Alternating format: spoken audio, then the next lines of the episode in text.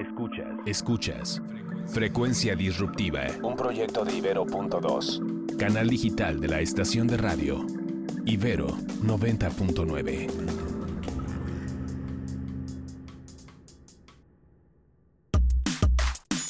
Hoy vamos a hablar sobre géneros underground en la música electrónica, drogas auditivas para aumentar los sentidos, representaciones de música electrónica en el cine con relación a sustancias psicoactivas y en entrevista con nosotros DJ Big Pack. Mi nombre es Carla de Dios, la voz que los llevará hacia esta frecuencia disruptiva.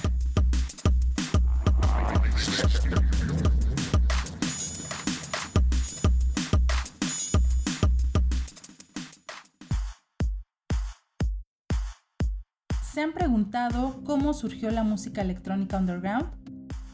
Pues en los años 80, los primeros estilos de música electrónica que empezaron a aparecer fueron el techno junto con el house. El house nace en Chicago, Estados Unidos, orientado al público afroamericano. Luego en los años 90 llega a Europa mezclándose con el pop, originando gran popularidad, mientras que el origen del techno nace en Detroit, en Estados Unidos, y se encuentra en la fusión de ciertas corrientes de música europea basadas en el uso experimental del sintetizador, con diferentes estilos de música de raíz afroamericana como el funk, el free jazz, o con ritmos más transgresivos como el industrial grupos y artistas que contribuyeron significativamente a popularizar la música creada exclusivamente de modo electrónico fueron Kraftwerk, Depeche Mode y Vangelis. Este género musical se considera que está asociado al consumo de las mismas por sus ritmos y ambiente, en conjunto con la gran afluencia de personas que asisten a eventos como raves, clubs o fiestas donde hay un DJ y que podrían llegar a consumirlas, subiendo la frecuencia cardíaca y potencializando los sonidos, los colores o hasta las visiones por sus efectos, los cuales hacen llegar a un estado alterado de conciencia y que predispone a escuchar la música con mayor fuerza. Sin embargo, hay que recalcar, existen DJs que consideran que para disfrutar la música electrónica no necesitan de este tipo de sustancias. Muchas son las representaciones que se conocen en el cine con relación a las drogas y la música, en donde los efectos que producen se asemejan a los que se experimentan. Una de las más icónicas es Transpotting, de 1996 del director Danny Boyle, y con la música principal de Underworld con Born Sleepy. Otra representación icónica es Berlin Calling de 2008, película alemana que cuenta la historia de un DJ y productor llamado Icarus, que se ve rodeado de drogas y tecno a la vez y esto hace que pueda hacer más música como inspiración. Y no hay que olvidar la serie de películas de Gaspar Noé, este director francés que realizó películas como Irreversible de 2002, que se volvió una película de culto. Posteriormente, en el 2009, llegó Enter the Void, en donde nos muestra el efecto que produce una droga poderosa llamada DMT y en donde tocan el tema de la reencarnación, en 2015 se estrenó Love, una historia de amor y odio a la vez, entre dos chicos, el chico cineasta y la chica su novia, la cual se vuelve una relación de tres por circunstancias que los dos habían permitido. Y aquí podemos ver que existe una delgada línea roja entre el amor, la complacencia hacia la pareja y experimentar nuevas fantasías sexuales. Y la película más reciente de Noé es Clímax de 2018 y esa no se las cuento porque está en Netflix. Los invito a que la vean antes de que la bajen. ¿Pero qué tienen en común estas cuatro películas aparte de que son del mismo director? Todas tienen un soundtrack en donde incluyen música electrónica house, techno y old school de DJs de la escena underground como Thomas Van Galter, uno de los integrantes de Daft Punk, el cual musicaliza toda la película de Irreversible. También podemos escuchar a Sir con Supernature en la película Climax o Mars con la rola Pump Up the Volume. Para darnos una pequeña semblanza sobre la música electrónica underground, nos acompaña en esta emisión Big Pack, DJ mexicano que cuenta con una trayectoria de 16 años en la escena electrónica, tiene en su poder aproximadamente 2.500 vinilos como todo buen DJ de la old school, que toca con tornamesa claro, y también es creador de su disquera House Salad y su tienda de ropa llamada con el mismo nombre.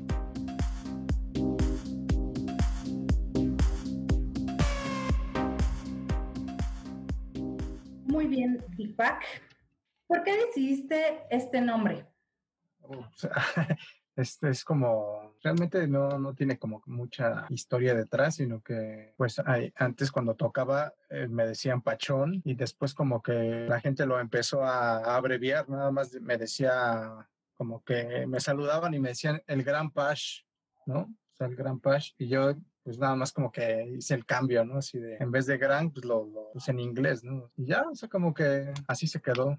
Después sí lo intenté cambiar, pero pues ya la gente como que me identificaba así y dije, no, ya no es buena idea. Y ya pues me seguí así, ¿no? en ese nombre.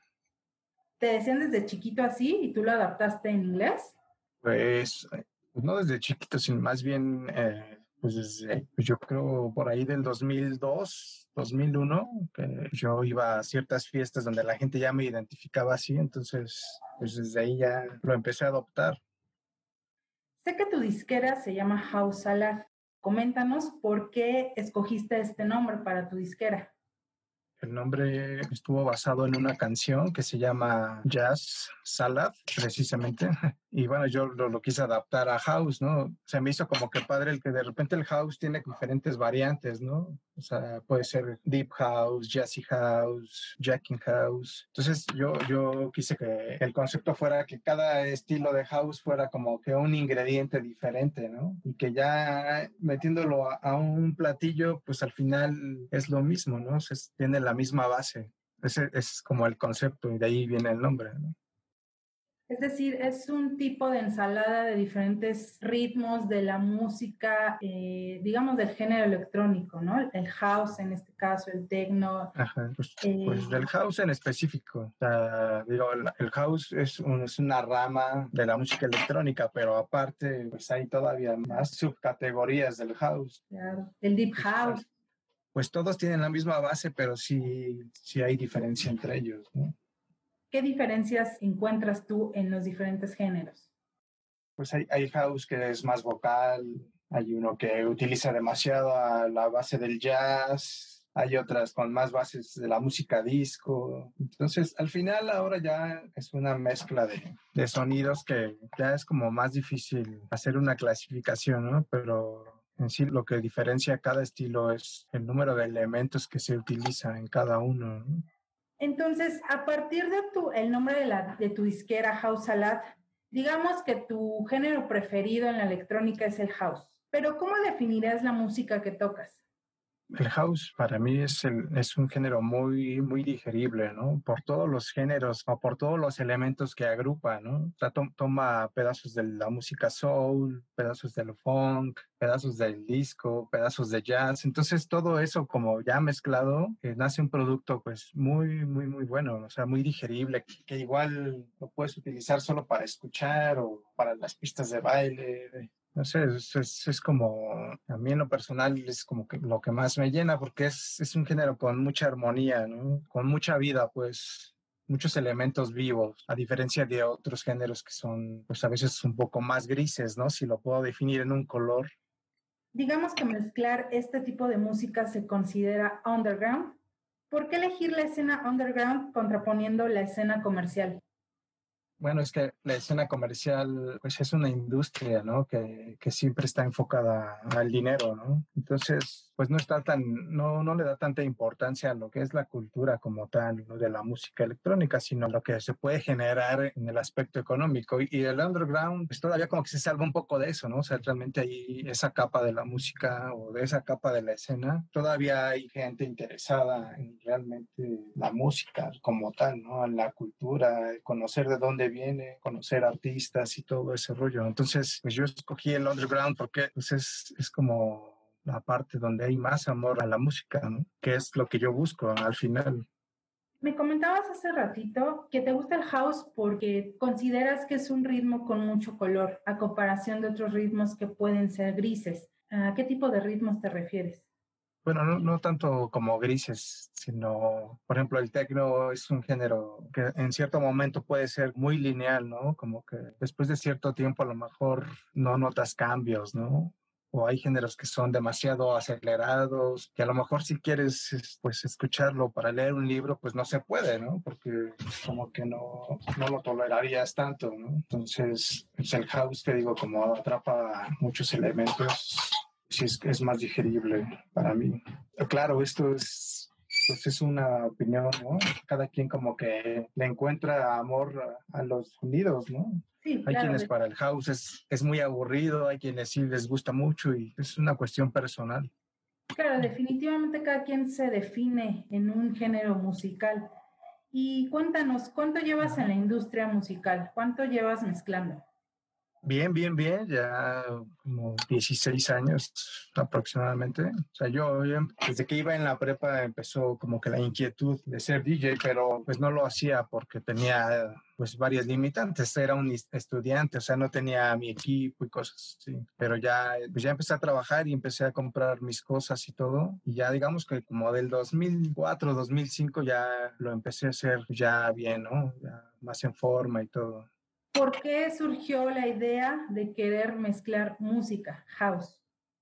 Todo empezó en la secundaria, más o menos por 1995, yo creo. En la secundaria se empezaron a hacer como tardeadas, ¿no? Para recaudar fondos. Y ahí es donde empecé a tener contacto con los DJs locales, ¿no? De, de donde yo vivo. Pero pues ese fue como mi primer acercamiento. Pues yo tenía tal vez 13 años y desde ahí me gustó mucho de llegar a veía a los DJs que llegaban con sus discos y todo y yo me emocionaba, decía yo quiero hacer eso un día, ¿no? En el paso del tiempo pues sí, lo, lo logré, ¿no?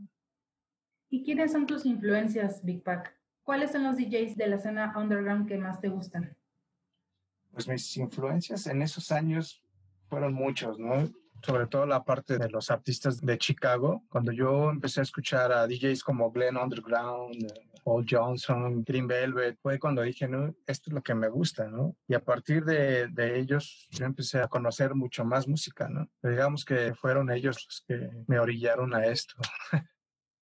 que alguien, en la vida siempre tenemos influencias y en la música pues no se diga, entonces es mágico que en tu vida influyan demasiados artistas, sí es algo eh, muy bonito. Oye, Big Pack, ¿y dónde has presentado tu música?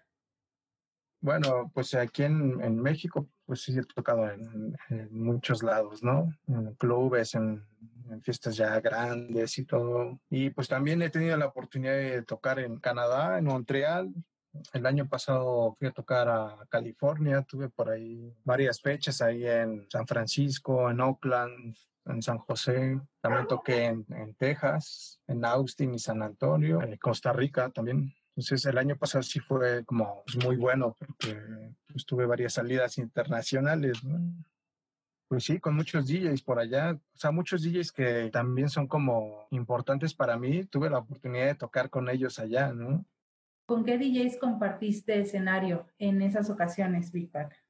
Fueron muchos, ¿no? Pero pues principalmente fue Brett Johnson, Thurman Jackson Jr., Rick Lara, Stranger Danger, con Arturo Garcés, pues fueron varias, ¿no? Porque sí tuve varias fechas por allá. Pues sí fue como padre, ¿no? Que ahora pues, haya tenido la oportunidad, o, o, más bien que alguien me haya dicho, oye, tenemos que tú vengas a tocar para acá, ¿no? Fue como muy padre, una experiencia muy buena. ¿Y a raíz de qué fue esa invitación? ¿Cómo fue que te invitaron? Por la trayectoria, ¿no? Porque pues sí he trabajado muy, como muy duro con la disquera y, y eso ha provocado que se haya vuelto ya como una marca muy conocida, ¿no? A nivel mundial en la escena house, pues ya hay muchas personas que conocen la marca, ¿no? Entonces eso como que pues sí, sí me dio apertura, ¿no? De repente la gente empezó a seguirme, empezó a escuchar la música que mezclo, la música que hago y, afortunadamente ha, ha, tenido mucha aceptación. Entonces eso fue lo que me ayudó, eso fue el punto clave, ¿no? Tú sabes que en el mundo o la escena electrónica de ritmos como house o techno, Sabemos que se consumen sustancias psicoactivas para aumentar los sentidos, sobre todo el auditivo, con respecto a la música. Es decir, consumir estas sustancias para escuchar mejor la música, para de alguna forma entrar en trance con la música o escucharla hasta más armoniosa. ¿Cuál es tu opinión al respecto de esta relación entre música y drogas? Recordemos que, por ejemplo, hay películas que lo demuestran bien. Por ejemplo, Berlin Calling, no sé si la has visto, de este DJ que toca techno y que, bueno, consume sustancias psicoactivas, drogas y hace una música muy buena. O, por ejemplo, las icónicas de Gaspar Noé como Irreversible, Love o la última que hizo Clímax, en donde todo el soundtrack es de DJs icónicos y es muy buena la música que tiene Gaspar Noé en sus películas. ¿Tú qué opinas al respecto de esta relación entre música y drogas? Pues para mí es como un falso mito, ¿no? De que debe existir una relación entre las dos, ¿no? porque al final, pues no solo se da en la música electrónica, es más sonado con la música electrónica porque pues hace tiempo, como cuando empezaron los raves en México y en general a nivel mundial, hubo como que una cierta satanización ¿no? a, los raves, porque la gente utilizaba esas fiestas solo para ir a drogarse, ¿no? Y pues yo sí estoy, bueno, no en contra, ¿no? Al final cada quien es libre de hacer lo que sea, pero yo no concuerdo con eso, con que esa relación deba existir. Digo, yo he disfrutado la música, te digo, desde los 13 años y nunca me he drogado, ¿no? Y es una experiencia pues, increíble, porque yo disfruto la música tal cual, ¿no? Así al desnudo. Entonces, si tú necesitas algún tipo tipo de sustancias para poder disfrutarla, entonces pues quiere decir que la música no es lo que te llena, ¿no? Es la experiencia de ir a una fiesta o cosas así, pero no la música como tal, ¿no? ¿Tú consideras que la música es una droga para ti, con tan solo escucharla? Es una sensación, padre. No te puedo decir que sea una droga porque...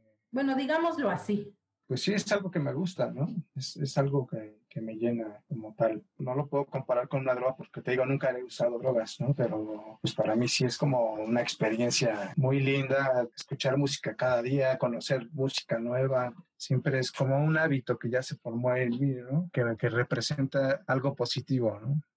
Sé que tienes una línea de sudaderas y playeras. Cuéntanos un poco más acerca de esto. ¿Tu música te ha ayudado a la mercadotecnia o la publicidad de, tu marca? Sí, definitivamente. Mediante la música, pues después surgió como pues la idea de crear la línea de ropa, ¿no? Pues como mucha gente empezó a seguir a la marca, pues una manera como, pues también de que la gente represente, ¿no? Ese fanatismo que tiene hacia House Salad, ¿no? Entonces, pues empecé a crear una línea de ropa y pues también ha tenido una proyección muy padre porque pues he enviado ropa a todas las partes del mundo, ¿no? De repente uno no visualiza hasta dónde puede llegar algo que está pues hecho con amor, ¿no? Entonces sí, sí ha tenido como muy buena aceptación, ¿no? todo, todo es bajo la marca de House Salad. O sea, yo trato de unificar todo bajo el mismo nombre y hacer una marca integral, ¿no? O sea, que sea una disquera, sea un podcast, sea una línea de ropa, todo englobado con el mismo nombre. Big Pack, ¿qué estás haciendo para salir adelante de la pandemia? Bueno, pues ahora, pues con el encierro como que pues me ha dado tiempo de, enfocarme más a la producción, hacer mi música, bueno, mis propios tracks y todo eso, y he estado como que tratando de ser más, continuo, ¿no? Trato de, sacar nueva música cada 15 o cada 3 semanas, y bueno, ahora tenemos un, un portal que se llama Bandcamp, donde los artistas, digamos, independientes, pues pueden subir la música y, tener como una venta directa al usuario final, ¿no? Ya sin intermediarios y todo. Entonces yo he estado subiendo mi música ahí y pues he estado bien, o sea, he tenido como buenas ventas y es como una parte que no había podido explotar porque pues a veces cuando o antes de la pandemia a lo mejor pues nos enfocábamos en ir a tocar a las fiestas y todo eso. Entonces a veces no había tiempo como para producir música y todo, ¿no? Entonces ahora he tratado como de equilibrar eso y, aprovechar el tiempo. O sea, siempre, siempre estoy haciendo algo nuevo para pues también pues no quedarme como estancado, ¿no? Porque pues a ciencia cierta no, no sabremos cuándo vamos a poder regresar a las pistas de baile. Entonces pues no, no podemos estar cruzados de brazos cada semana hago transmisiones en vivo, una o dos a la semana, entonces, pues de alguna manera es como tocar virtual, ¿no? Sea, la gente se conecta y ya, pues está ahí escuchando y viendo. Entonces, pues, no es lo mismo, pero sí ayuda. Recuérdanos tus redes sociales, dónde podemos encontrar tu música. Pues en todos lados estoy como Big Pack en Facebook, en, en, SoundCloud, en Twitter, en Instagram. Así en todas estoy como Big Pack. Y pues también tengo las otras este, redes, que es la de House Salad, y ahí pues, lo pueden encontrar como House Salad Music. Igual en, en, todas las, las, redes está con el mismo nombre. Entonces, pues ahí cada día hay mucha música nueva. Ha sido como que el secreto, digamos, de, tener ese crecimiento exponencial, ¿no? Que, que, siempre hay contenido nuevo que escuchar y la gente pues tiene ahí siempre nuevas opciones, ¿no? Agradecerte el espacio y como motivar a la gente a que pues luchen por sus sueños, ¿no? Así como yo lo he hecho, cuando haces algo como basado en el amor y no en el reconocimiento, al final las cosas salen bien, ¿no? Entonces hay que trabajar duro, pero al final los resultados llegarán, ¿no? Frecuencia disruptiva se transmite en la señal Ibero.2, canal digital de la estación Ibero 90.9. En la producción Jorge Ceja, en la realización Uriel Rodríguez, en la investigación Ociel Nájera. Mi nombre es Carla de Dios.